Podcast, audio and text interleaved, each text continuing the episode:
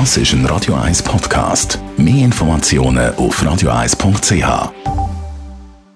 Die grünen Minuten auf Radio 1 werden präsentiert von Energie 360 Grad. Nachhaltige Energie und Mobilitätslösungen für die Welt vom Morgen. Energie360.ch ja, der Sommer 2020 sind viele von uns die geblieben haben die Schweiz erkundet. Vielleicht ja auch mit einem Elektroauto. Die werden immer beliebter. Aber genau bei den Stromern gibt es noch gewisse Herausforderungen beim Planen von so einem Ausflug, sagt Daniela Friedli von der Umweltarena. Die Herausforderung, als Elektroautofahrer auf einen Ausflug zu gehen, ist sicher, dass man die Reichweite im Auge behalten, dass es auch lange für die Hin- und Rückfahrt gerade wenn man an einem Tag verschiedene Fahrten plant. Und man sollte ja auch den Akku nicht vollladen und auch möglichst nicht ganz leer fahren. Die Lösung sind viele Ladestationen bei Ausflugszielen. Da können Sie Ihr Auto aufladen, während Sie die Gegend erkunden.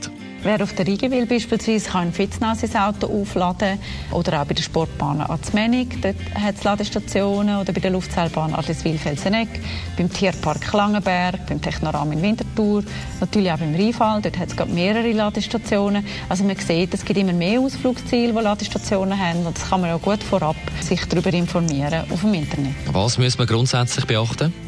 Ja, grundsätzlich ist so ein Ladeplatz kein Parkplatz. Es ist wie eine, so eine Ehrensache, dass man sein Auto wegstellt, wenn man fertig aufgeladen hat, dass jemand anderes auch noch aufladen kann. Andererseits gibt es ja auch im Ladetarif so eine Zeitkomponente, die man muss im Auge behalten muss und die einem gar nicht anmacht, um das Auto ewig stehen zu lassen, weil das wird sonst zu teuer. Das ist auch nicht die Idee.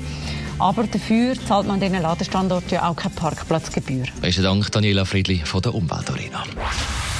Die grünen Minuten auf Radio 1.